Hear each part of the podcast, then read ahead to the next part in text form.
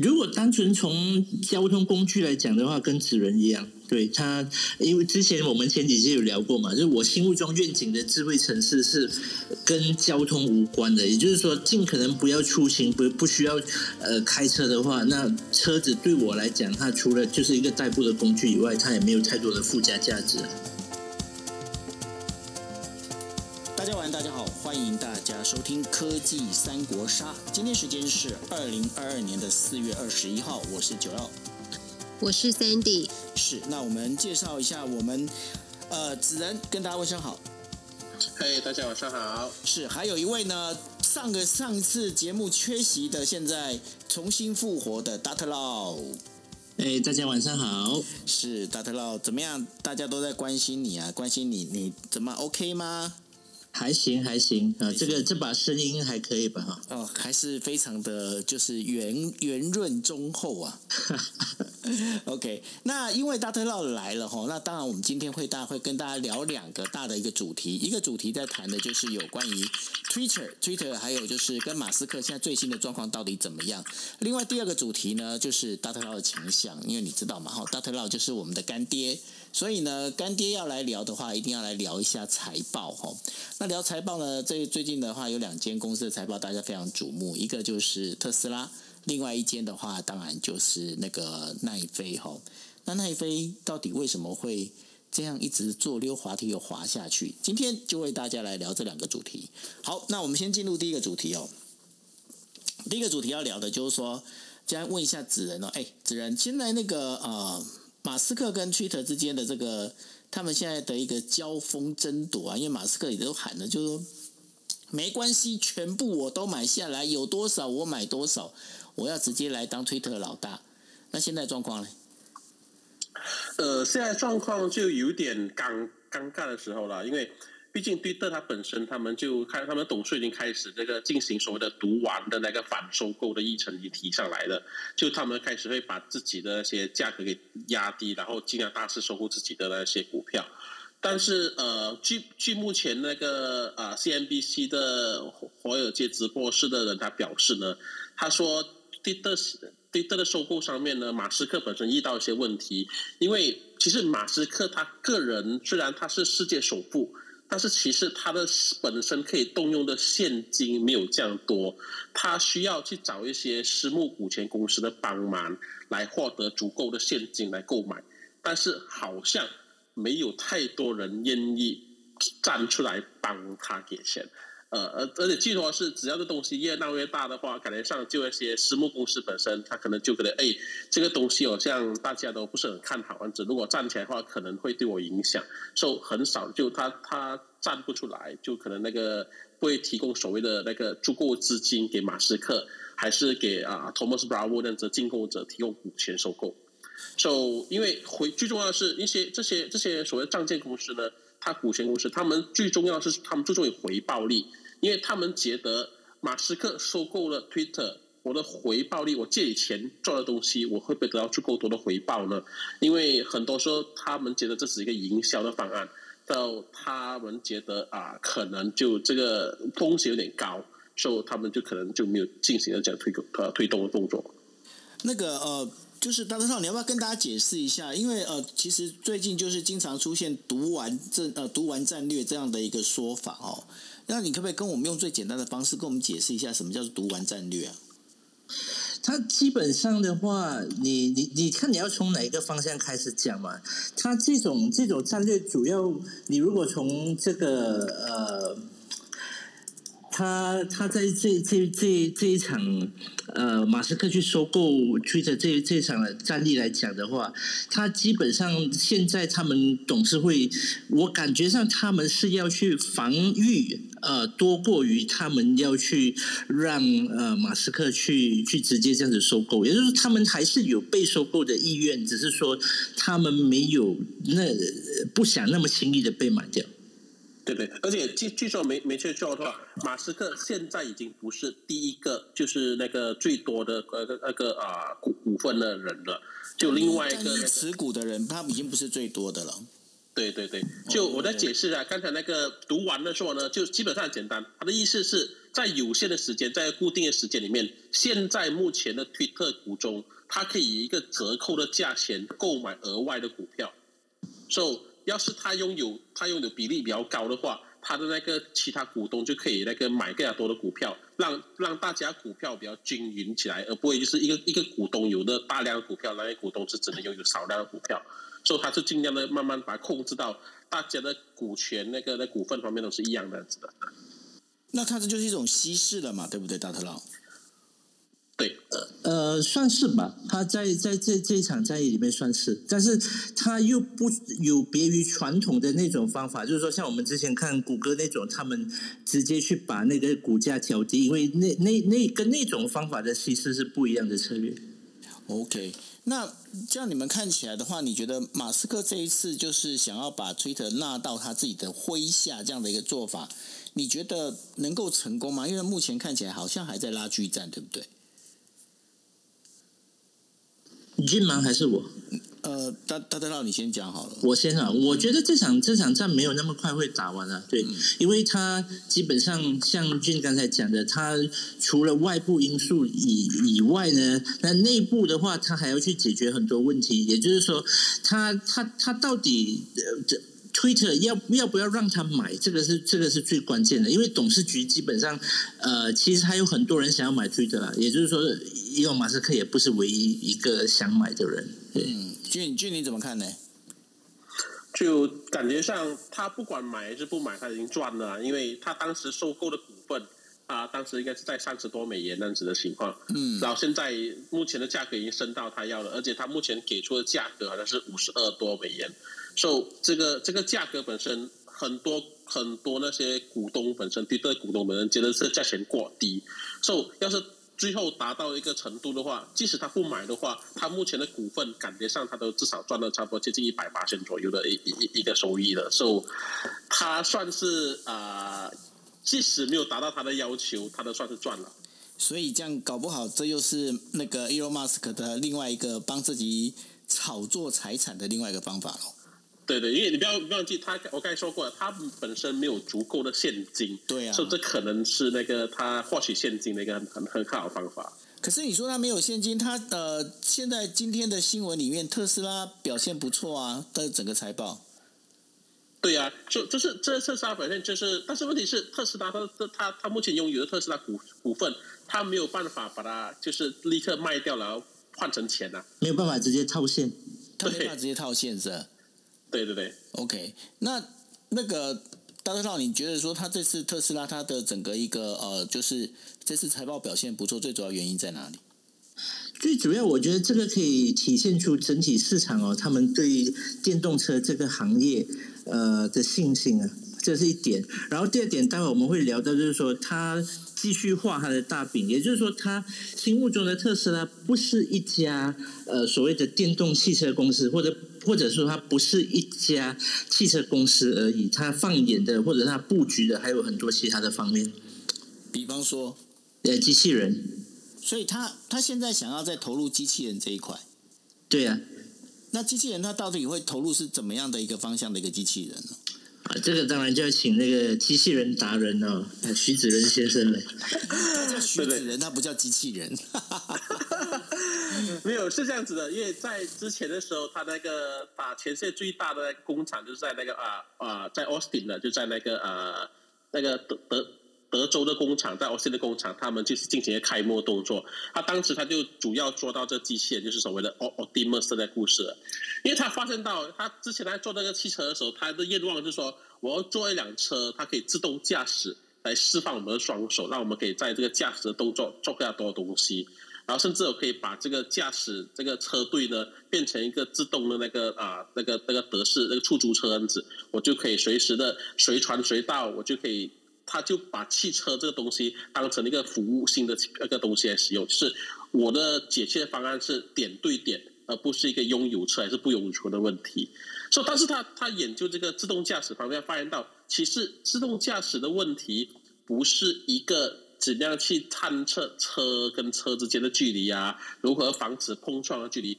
而是如何模拟一个人脑的动作。人脑看我们的通过一个视觉，通过感应，然后学习如何去避那个避开那个障碍，那个根据那个交通的那个符号来进行一个行驶的动作。就他发现到他做这东西，他慢慢回归到一个主要的一点，就是我在模拟的人脑做一个视觉的辨识工作，然后进行一些决策。他那个机器人本身呢，他就觉得我如果把这个东西从汽车里面拿出来的话，我其实可以把安装在机器人上面。然后机械方面，它可以就是进行一些人类上他觉得人类不需要做的动作，像一些比较啊，repeat 性比较高的东西，就是那些比较繁繁衍的工作、比较危险的工作，还是需要一直在重复性的工作，它就可以用的机器人的视觉跟踪那个视觉的判断本身呢，就是啊突破这个这个啊。人类的那个这个要求，我就可以把这工厂可能从一个需要一百个人、两百个人的工厂降低到可能只要四五个人左右而已。哎，不过这个问题里头啊，我想先问一下，就是子仁哦，子仁你自己开车吗？对啊，我开车。你开车，那你怎么去定义开车这件事情？就是车子这件这件事情，你怎么去定义它？它是你的代步工具吗？对啊，是我在在马来西亚呢，我们从。一个地方到另外地方需要蛮严的，只受它是主要我的主要的代步工具是。好，所以它对你来说是代步工具。那 Doctor Law，你觉得车子对你的定义是什么？如果单纯从交通工具来讲的话，跟纸人一样。对他，因为之前我们前几期有聊过嘛，就是我心目中愿景的智慧城市是跟交通无关的，也就是说，尽可能不要出行，不不需要呃开车的话，那车子对我来讲，它除了就是一个代步的工具以外，它也没有太多的附加价值。是，我会问这个问题哦，因为待会我我等一下我要提另外一个问题，就是你们两位可能要告诉我，因为我觉得我还蛮纳闷的，就是说你你伏笔要埋那么深吗？一定要啊，这个 一定要埋很深才行啊，对不对？好，没有我为什么会这样问的一个问原因呢？最主要就是说，你们有没有发现一件事情？当现在呃大家一直在谈就是所谓的自动出行或者是 MAS 哈这样的一个方式的时候，但是呢？就好像出现一个蛮大的状况，因为有些人他们开车，他们开车不是把它当代步工具，他有时候是把它当成一种情绪的发泄。比方说，他可能喜欢开个快车，他觉得说他把车子开出去，他可以享受那种就是呃把窗户打开吹风啊，这种就是有速度感的感觉。我们我现在没有讲飙车哈，我要讲的就是说一种就开车出去没有事情没有事情的这样的乱兜乱晃，但是。当我们今天把这事情做的好像就是变成就是嗯，好像非常有秩序性，它有一点点像是呃公呃公共汽车，或者是它有点像是呃我们不管说是地铁或者是列车，它只是说因为它当中地铁列车它当中可能没有呃，就是它本身是有一个连接性，但是每一台汽车每台汽车它后来呢等到它变自动驾驶之后，它只是串接成一条。无形的，然后随时可拆分的车厢。那如果是这样的话，对于那些开车，其实他只是我根本我没有要去哪里，我只是想要开车晃一圈。那这样的人的话，你们觉得未来他们以后要怎么消遣呢？那个大特佬。哦，我我先来啊。他基本上，你要从心理层面来讲的话，如果他只是当成一种就是宣泄，那他还是有其他的方法。也就是说，他大概有一点像我我我做一个不是太恰当的比喻啦，就是呃，从那个底片的相机到现在数码相机，也就是说，如果那个人他拍照不是为了工作，他不是说啊，我是一个摄影师，或者说我我我我非要拍那个东西不可的话，那相机对他来讲可能就是一种娱乐，一种消遣。那那个车子到最后它还是会存在的，也也就是说，我们从从马车进化到车子的话，那现在还是有人骑马，只是说。很少，而且他就是像主要讲的这样，他骑马纯粹就是为了一种呃娱乐啊、消闲啊、休闲啊、消遣的这个这个效果。然后你还是可以去骑马，可能你就要到特定的地方去骑马。所以可能二十年后、三十年后，你还是可以开车，那你要到特定的地方才可以去开车，去享受那种呃开车带给你的放松啊，那种或者是你像主要这样你喜欢《速度与激情》啊，只要要到特定的场所才有办法接触到，而不是像现在这。这种哦随处都可以接触到汽车的一个一个感觉。所以它就会变成是一个在固定地方、固定场所的一个不一样的一种休闲活动。你的意思变这样子嘛？对吧？呃，对对对，因为如果完全自动化呃驾驶的话，那肯定。呃，很多人他没有去理解到这个自动汽车，呃，当然很现在的观感，很多人会把自动汽车跟电动汽车混在一起，呃，这也无可厚非啊，因为两件事情毕竟还是同时在发生。那也就是说，嗯，也其实不用固定地方了，其实你想这样子，我们可以进化成元宇宙啊。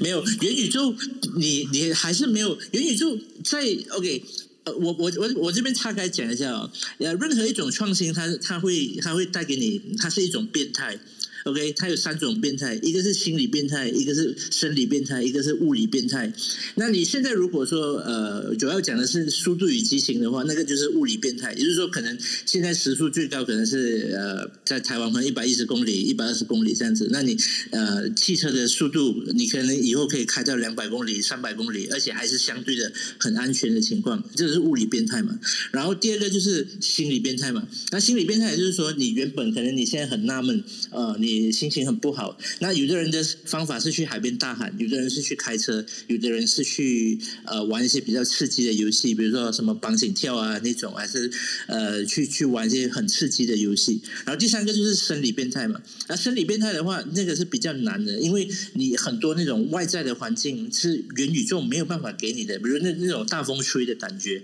啊，你是没有办法的啊。所以这这三个条件的话，它要完全符合才可以。我才会觉得说它完全取代或者元宇宙一百八千取代了某一种现在有的实体科技啊。所以现在其实是没有办法去取代。那当呃，你刚才在讲到的，就是说自动车跟电动车最大的不同哦，这也是刚刚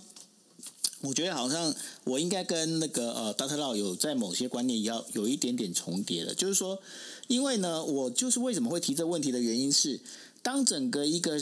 都市的一个，我们在讲它的交通系统的话，它已经变自动化之后，其实它很不能能很不能接受变态，就是变速。为什么变速？就比方说，当我今天我自己开心的，我开着车我要出去的时候，当我在这路上，这路上原本它现在已经过去是我自己可以开车，那现在的话，它主要的路权是给了这个我们在讲的就是自动车能够开的时候，我的突然之间的插入，我突然之间的。快速的这些通过或超车，其实都会造成整个系统上的一个问题，对不对？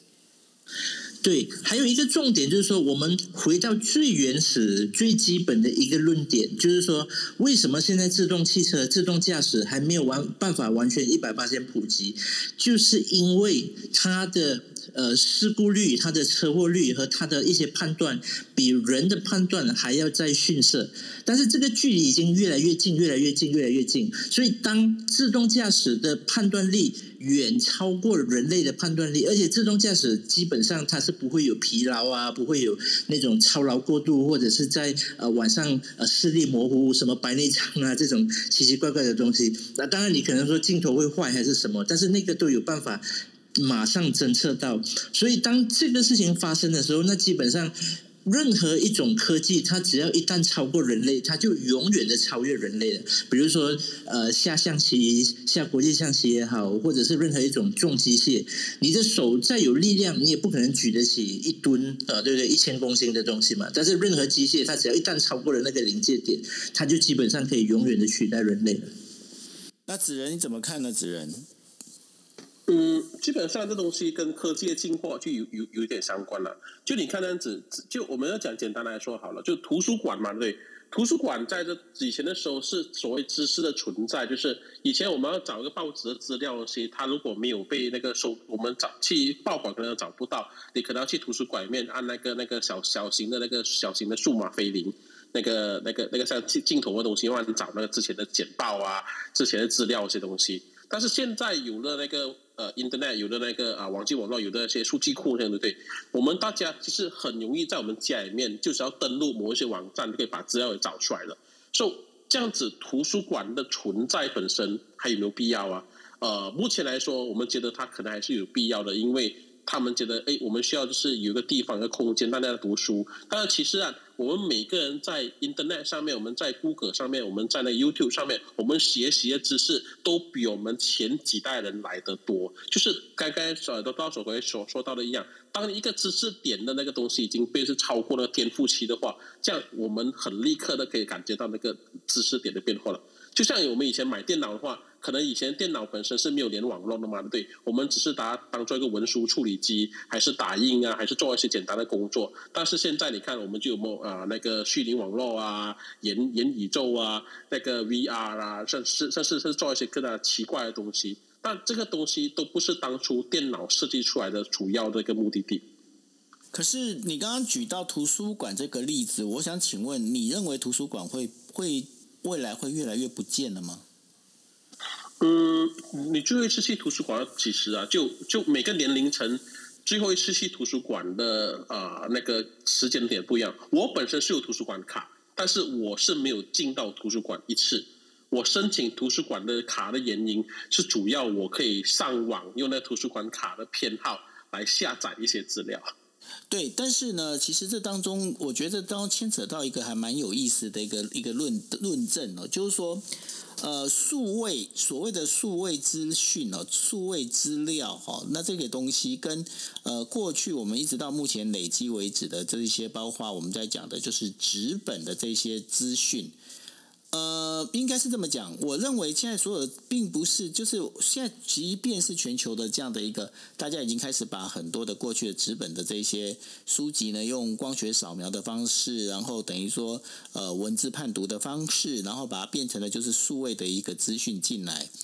但是。它本身还是有一些部分的局限，所以我倒不认为这个部分它是会被取代的。我不晓得说大家让你怎么来看，就是这样的一个图书馆，它会整个就会不见了吗？你说图书馆本身作为一个空间或者一个一栋建筑物的话，它有它的书本的这个保存的这样的一个一个机能，就是纸本书的保存机能上头。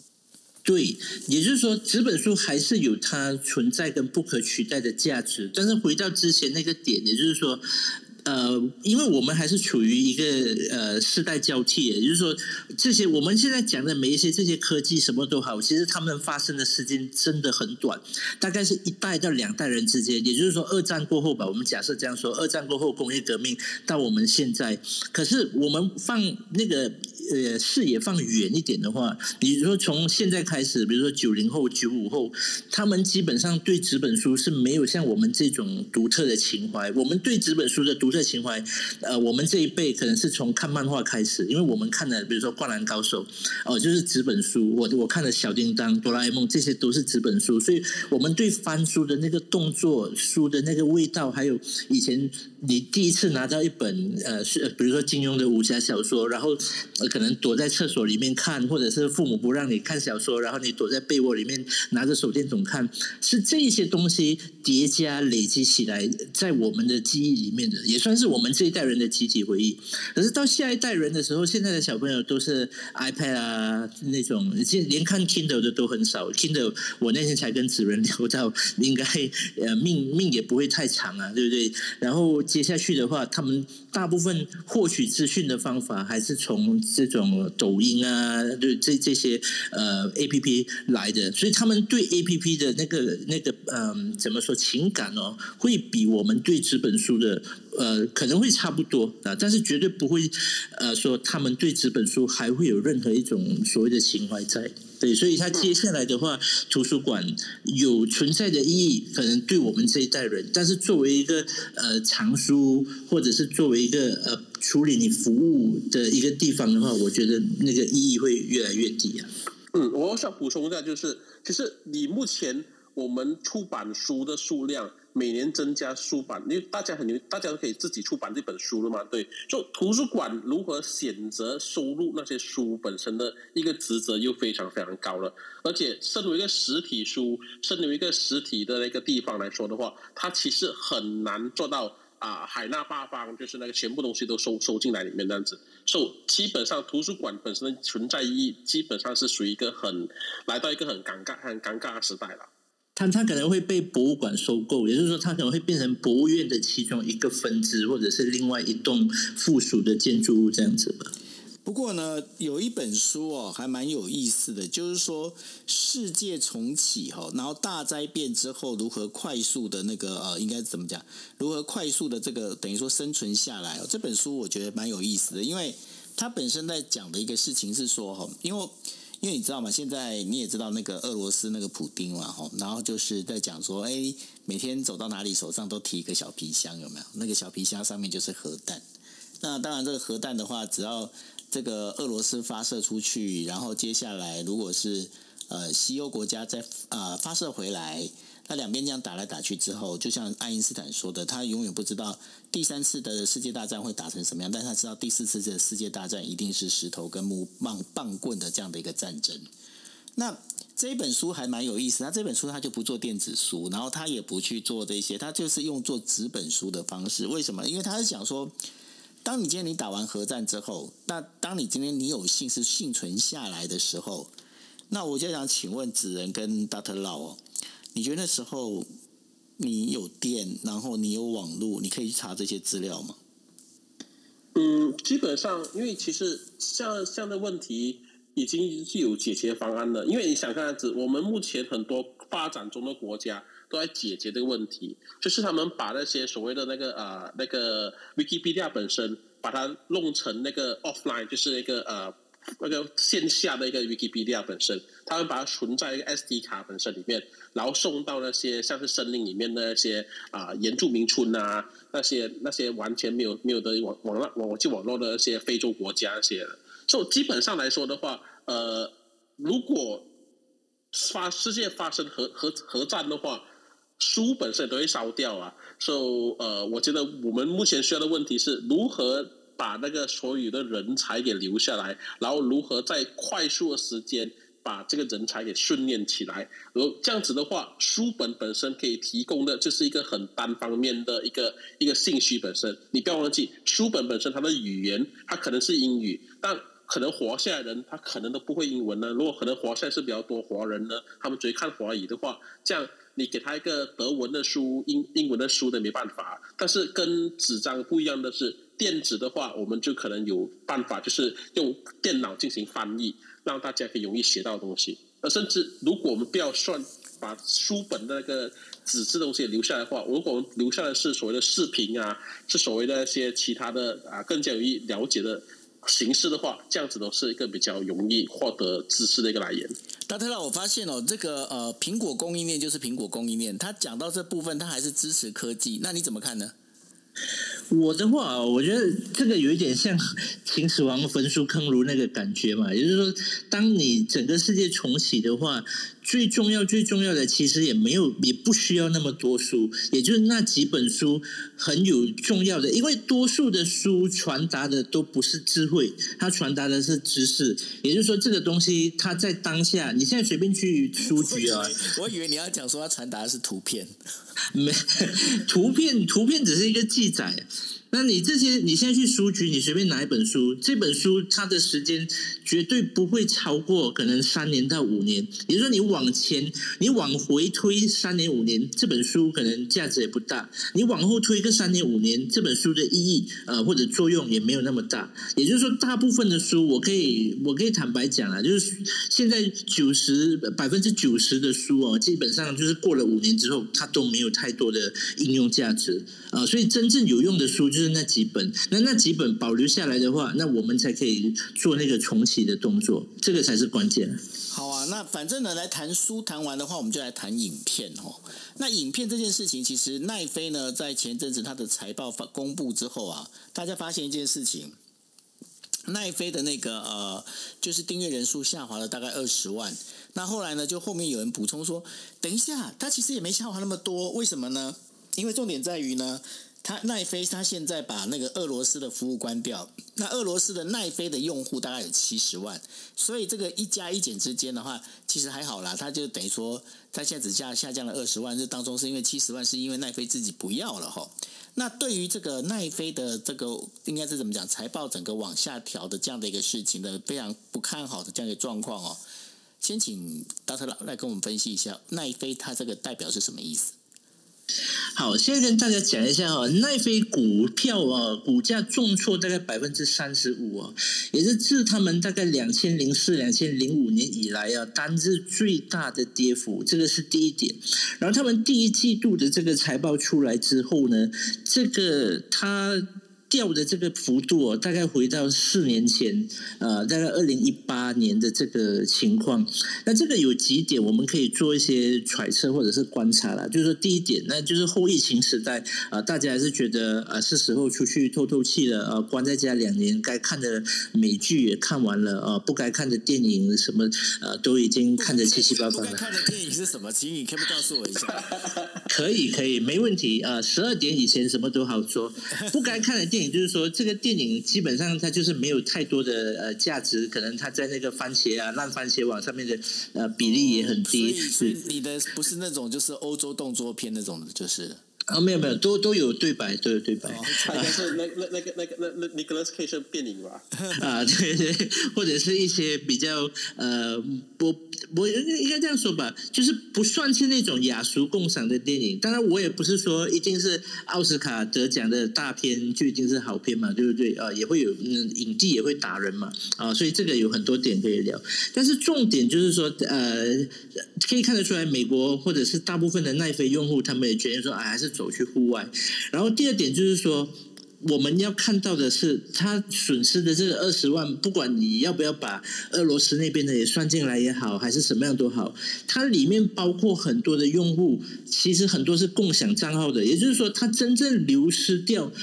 看奈飞剧集的人，应该是大于二十万，而不是小于二十万。如果以二十万作为一个基准的话，那第三点就是说，它代表的是整个流媒体市场，也就是说，它是龙头老大的话，那其他的我们看到像 Paramount、还有华纳兄弟、呃迪士尼这些，还有然后这些呢，他们的股价也也相应下跌啊，所以整体来讲的话。呃，奈飞自己本身它的蒸发掉的那个大概呃股市哦，呃股价都好了哈，呃它市值蒸发掉的蛮多，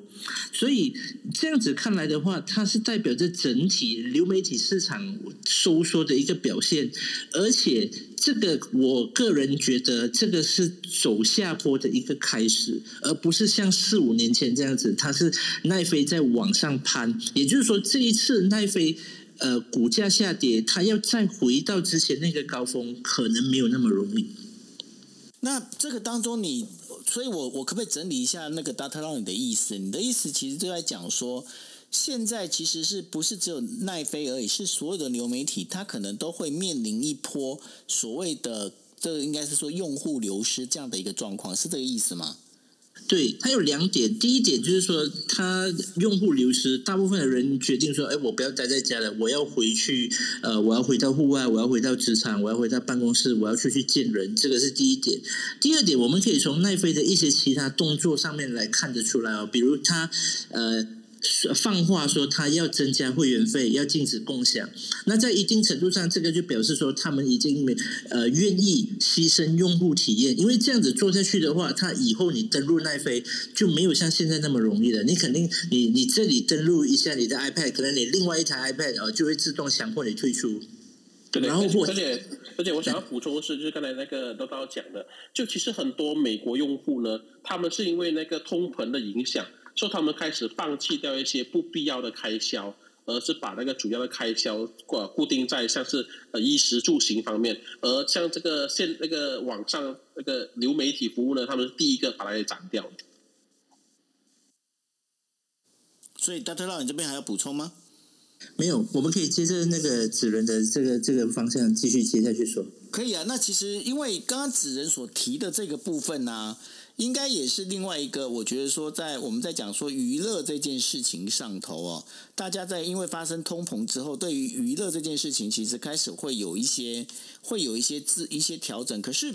我觉得在这调整之前的话，我们想要先回到达特老刚才提的有一个关键，我觉得还蛮有意、蛮有趣的。为什么呢？因为呃，奈飞，我觉得说它之所以能够扩张的那么快的最主要原因，就是因为它可以就是在不同平，就是不同的这个我们在讲的它的一个呃不同的载具上面，这个装呃装装置上面哦，它可以用同一个账号去登录。但是如果他今天他把这样做的话，第一件事情。他为什么要放弃所谓的用户体验这件事？因为用户体验对他来讲，因为只有用户体验越多，对他来说才是一个好事。而当他要用要不要放弃这用户体验，而要把这个门关的那么紧的时候，这是代表说他的收入其实已经开始出现危机了吗？Dot Law。呃，危机我还不敢说，因为但是他很明显就是说他已经想不到其他可以在短期里面呃立刻获得。最快的这种收入或者利益的方法，因为其实你你想想看，他能够做的事情真的不是太多。因为媒体公司它本身要投入的这个金额是非常巨大的，而且一旦你有超过三个玩家哦，现在不止三个嘛，你有那些什么 HBO Plus 啊、迪士尼啊这些等等，然后那个内容的收购的那个费用就会很高。啊，因因为奈飞是属于那种还会自己生产的。如果不信的话，我们可以去看大陆的，比如说像爱奇艺那种，爱奇艺还是持续在亏损的，而且他们一直用了很多奇奇怪怪的方法。但如果有在用爱奇艺的人是知道，你会，它可以奈飞是，比如说一一一一个剧啊，十五集呃十一集啊，它是马上直接让你看到完。呃，爱奇艺你要看完的话，还要再另外再付钱。然后第二点就是说。这些所谓的媒体公司或者是内容公司的话，它除了卖广告跟卖会员费，它基本上没有其他的东西可以卖，因为周边产品的那个 IP、那个知识产权也好，那个品牌、那个演员的那些头像都好，呃，包括海报，呃，那个那个都不在他们的手上，也就是说，他他要去卖周边产品的能力，搞根本完全没有办法跟迪士尼来比。所以，他这种腹背受敌的情况之下呢，他要找出出路，而且是在短期内。因为你现在第一季度就已经这么难看，难道真的要等到第四季度？呃，就也就是明年的第一季度再来看的话，呃，我我觉得会有一点太迟，而且呃，投资者的信心会持续的往下走。所以，他这一次会有发生这样的一个财报不好看的这个最主要的状况，股价下跌最主要状况。其实这样听起来，应该是竞争对手开始越来越多，而且这些竞争对手其实都不弱，没错吧？没错，因为很这个，我我觉得子仁应该呃有比较会有研究，因为他们还很多人，像他之前买的很多 HBO 啊、迪士尼的那些内容，他们都已经回收了，那个都你在奈飞都已经看不到了。对啊，那对对你怎么研究？你来跟大家分享一下。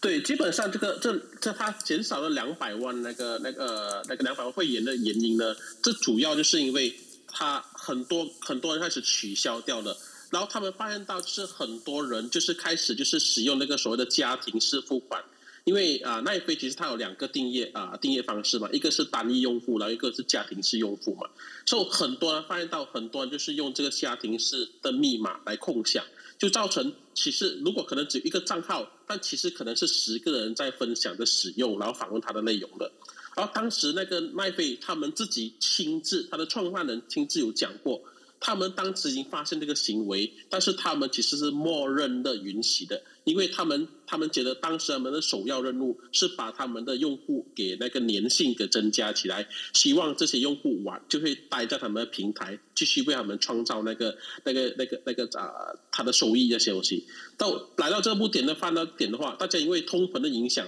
然后大家开始取消到的东西的时候，他们觉得哎，我们要不要把这些用户？给拉回来呢？就是是没有给钱的用户，我们可能要不要逼他们给钱呢？因为他们可能看惯了我们奈飞的那些影片，如果我们逼他们给钱的话，他们会不会有其中的呃八十八线还是五十八线的人，可能就是哎，我们或许的办法没办法用了，我们就开始为一个账户付款吧。这样子的情况下来进行一个那个啊，就是给钱，然后把他们盈利给拉高。然后最主要的原因是。呃，迪士尼 Plus 本身的成功，因为迪士尼 Plus 开开始的时候呢，大家都其实没有太要看好它的，因为大家觉得迪士尼 Plus 你身为一个就是呃儿童益智节呃节目的那个那个大头，你可能影响力可能不大，但是直到收购了沙沃，他收购了 Lucasfilm，他收购了 Marvel 的东西过后，他你可以看到迪士尼在最近这几个啊的操作，譬如像最新我们上映那个啊那个雷神的那个最新的那个那个那个的情报来说的话，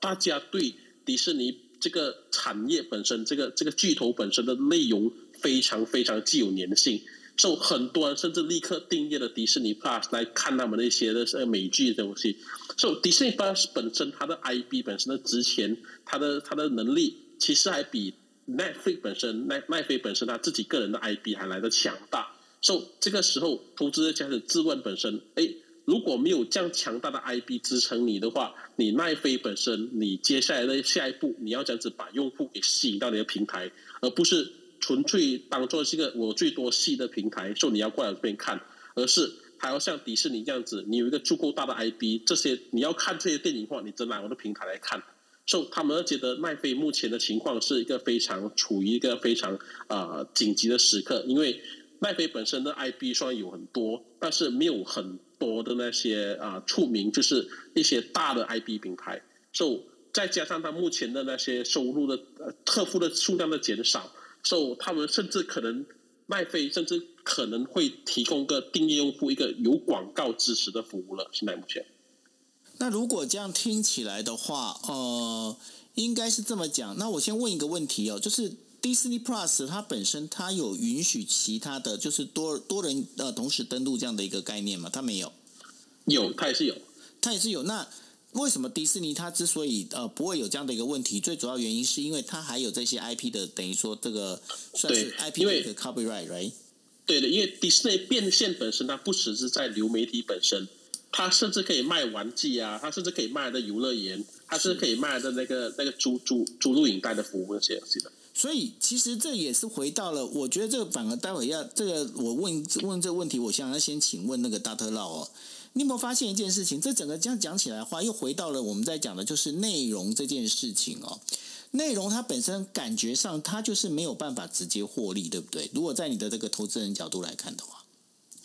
内容获利的办法其实有很多种。但是你要在它是一个属于长期的游戏，而不是短期的。也就是说，你今天很难说靠单一的一个内容，呃，去在短期里面获利，然后它在长远又能够让你获利。比如说，呃，我们讲一个呃，之前那个韩国大叔那个《江南 Style》那个江南，那个是短期爆红的。对不对？但是呢，它就没有办法持续的一直生产，呃，第二首、第三首都是像刚刚烧这样的。而另外一种是像，比如说像林俊杰这样，他长期耕耘，他每一年的收入或者每一年的产量，呃，它都是固定的，啊，或者是持续稳定的上升。它基本上就这两种模式。然后像呃子仁刚才讲的，迪士尼这种，它是已经是非常老牌的内容公司，它不是一个服务公司，而奈飞是一个服务公司，它从以前一直以来都是靠服务用户，呃，光街也好啊，能各种各样的出租服务都好，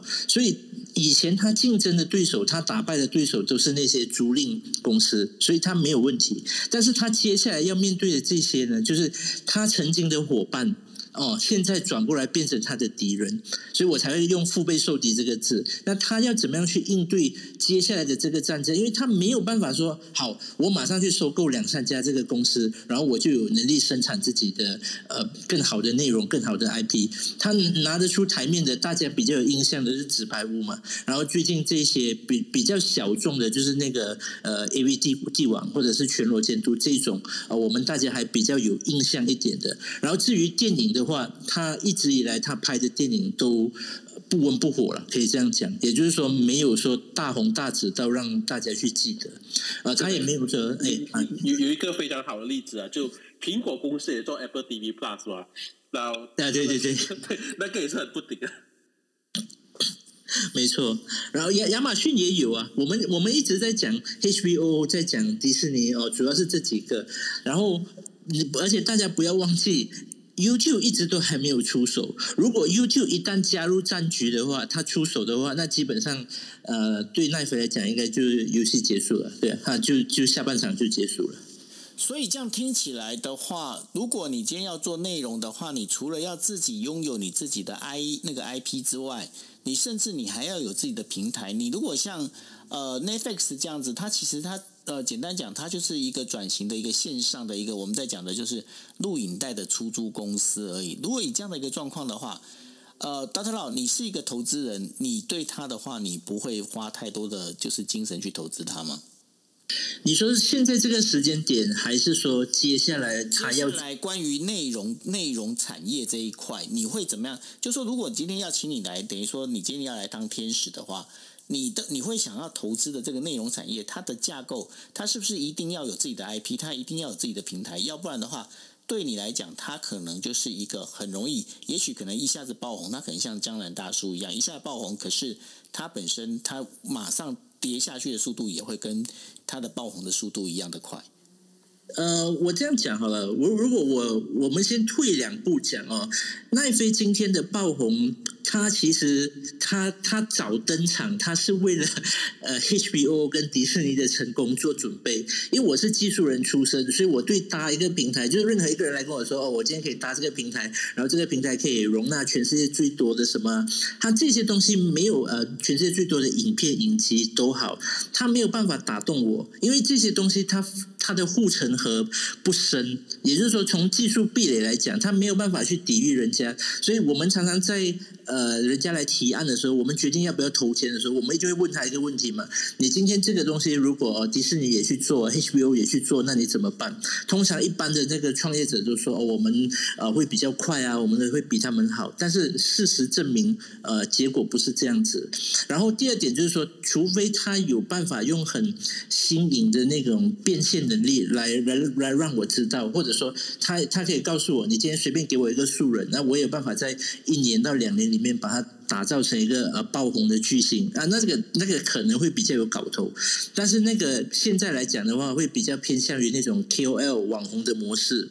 不，我自己个人不太不太熟那个方向，所以我也是不太会去投资那种，我反而会比较呃中规中矩或者比较老实的去投那种哦，我他们会去耕耘一个三年到五年，然后有机会呃发展成为一个大 IP，这个还可以。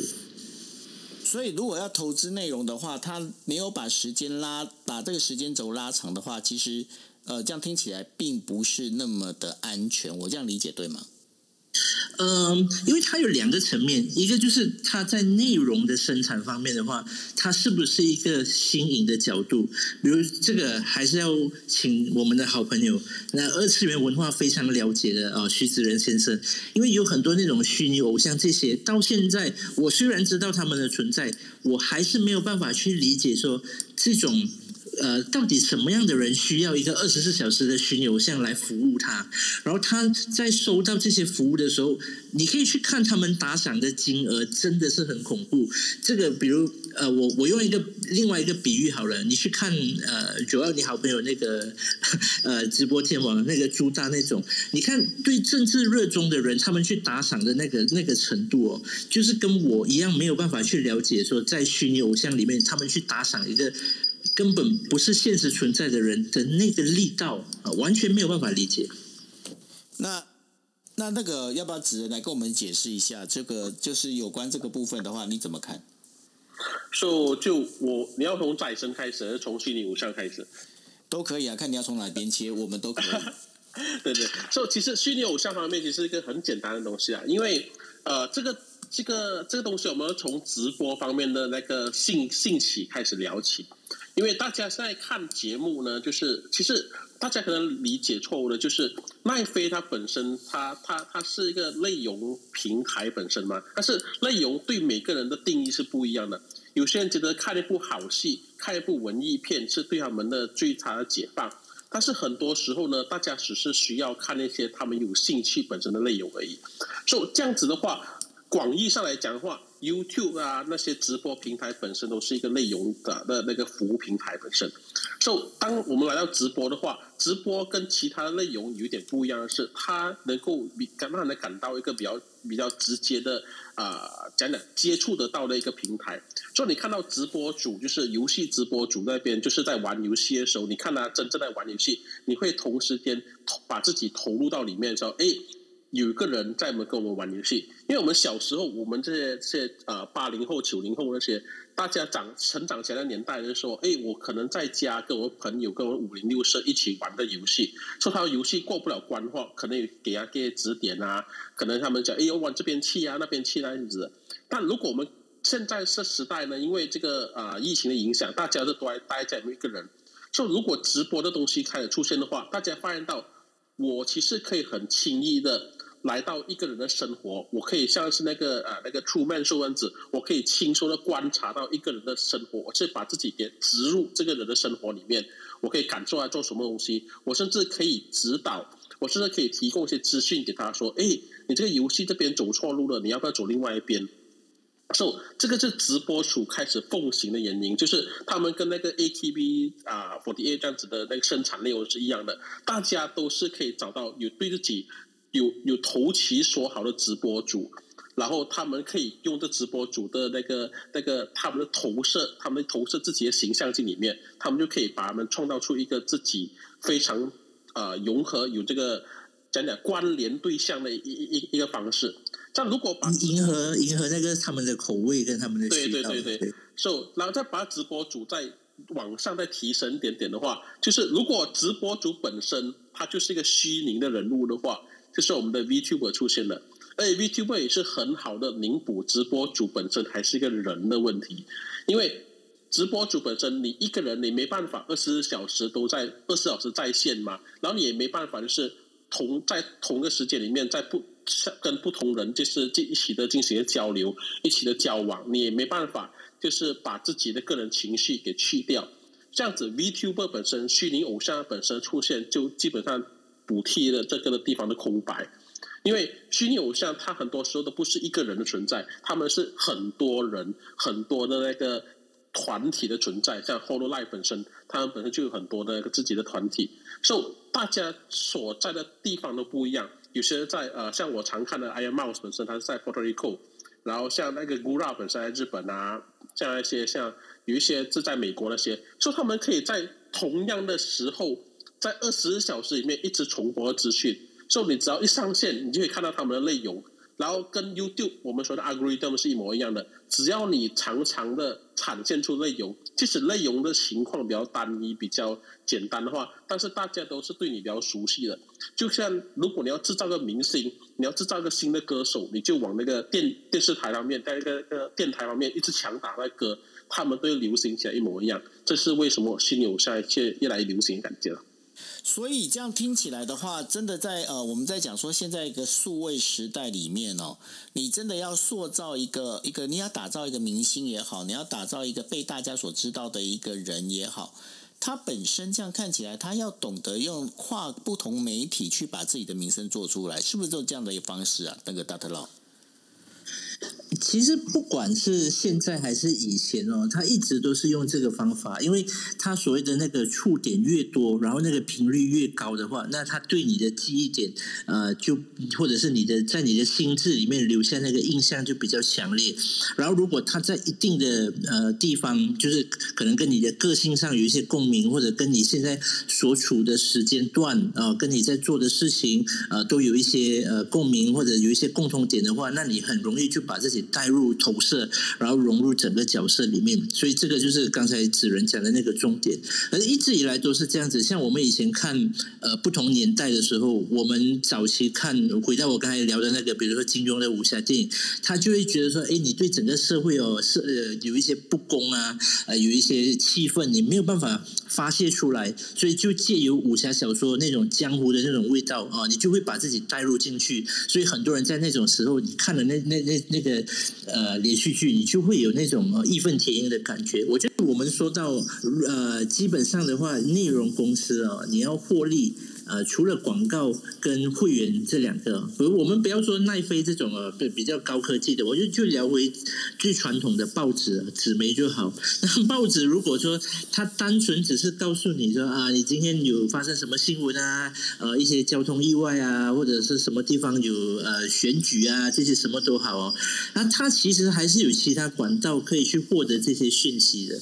然后在电影，特别是电影或者是连续剧啊这一块的话，大大家不要忘记，盗版永远都存在。只是说你你去盗版，就是我我们在这个人生阶段，我们已经不盗版，因为我们觉得啊，去盗版的那个风险，呃，跟你付的这一点钱来比较的话，那付钱比较容易，比较省事。还是会有很多人，也就是说，你这个价钱再调高一点点的话，啊，他们就算了，我还是回去继续盗版好了，因为呃，那那个时候的话，我就觉得我付这一点钱还很麻烦，而我在电脑看的时候，等一下我的 iPad 的账号又被登出。我又不可以共享那个密码啊，等等等等的问题之后呢，他算了，我回去下载一个 MP4 档，然后再拷贝给我的家里人，或者丢到一个云端呃账户那边去，大家在那里看啊，因为你大家也知道嘛，YouTube 可以放那个呃私人链接嘛，那你直接上传到那里去，大家也可以共享，所以方法有很多种，呃，主要是那个价钱呃，到底在哪一个价位是最合理的？对对，而且最重要最重要想要讲到的是。最近最大两场的游戏界收购，也可能影响到奈飞本身的一个股价了。因为你想看子，就是当 PS 呃，就是索尼本身大量的收购，然后甚至啊，Microsoft 本身也大量的收购，他们就是收购这个游戏产业的事情。因为所谓流媒体这个这个内容的生活，就是就是使用着我们的啊人生中的所谓的娱乐时间嘛。所以你的娱乐时间其实跟游戏业也是有相相关的。所以要是游戏业本身的壮大起来的话，你看流媒体本身的这个时间就越来越少了。娱娱娱乐至死。对，哎，不过好，那既然讲娱乐至死，利用最后的一分钟，我想请问，先问一下子仁，子仁，你看 Netflix 的时候，你会快转吗？呃，我很少看 Netflix，因为我的账号都基本没有用到。但是我看 YouTube，我看 YouTube。我是会一点五到二二倍转的。你会一点五到二倍转？那 Data Law 呢？你看这些流媒体的影片，你会会用一点五到二倍来转吗？不会，所以所以我很挑，我就是只挑几个呃，我真的觉得我会花时间去看。可是我会一直停，这个是我的我的不好的一个地方。会一直停是什么意思？就是说，比如说这个电影两个小时，对不对？我从来没有办法两个小时乖乖看完，我可能看个十分钟，我知道这个地方有点闷，但是我不会跳掉，我去做一点其他事情。啊，然后一边做别的事情，然后继续看这样子。确定你不是因为看到一半睡着？嗯，很少了。就算就算会睡着都好，我还是会回去看，而不会说啊睡着就没关系这样子。OK，那那个 Cindy 嘞，Cindy 你会用快速的去看吗？会啊，因为就没耐心。对，那其实就是现在都没耐心，想要赶快快转的，不管它剪成。只要它剪成三分钟，你就会快转到最后的一分钟；它剪一分钟，你就快转到最后的二十秒，都是这样子。对，等一下这样子就是直接古阿莫就好了。没有，就就算你古阿莫对不对？你还是会跳的。你去看，因为我有在做那个 YouTube 嘛，就是我不管是我的影片多长还是多短都好哦，它一定就是会把它跳过去。对对对，就是会有人在那个时间点断掉跳掉。哎，那这样子的话，我想问一下大特老，还是回到那个投资的角度来看哦。那如果是这样的话，你觉得影视的这样的一个内容投资，你觉得未来它好像也变得不是需要讲究那么多的细节，是不是？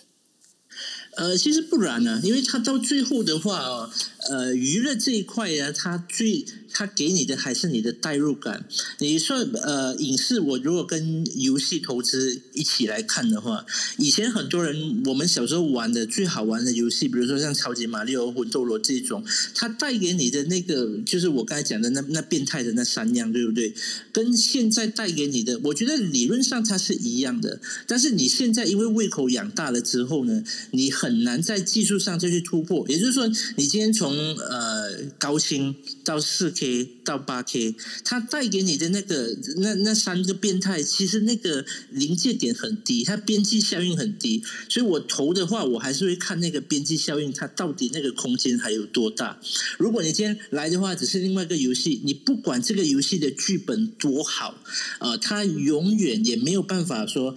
呃，我用永远可能有一点过重，但是至少说在很难得会有机会去呃，比如说那个 GTA 五啊，或者是呃荒野大镖客啊这种呃，去取代他们在我们这些游戏玩家的这个这心目中的地位。所以要投的话，我还是会去看它呃边际效应的那个空间还有多大，或者是边际成本、边际收益的成长空间还有多大。OK，好。那最后一个问题，我想请问大那个两位哦，就是那个子仁跟拉特拉哦，就是说，你看 Clubhouse 啊，这样目前看起来，我们到底要不要找另外一个备案？万一他如果真的是搞到后来，他的一个讯号差成这种样子的话，那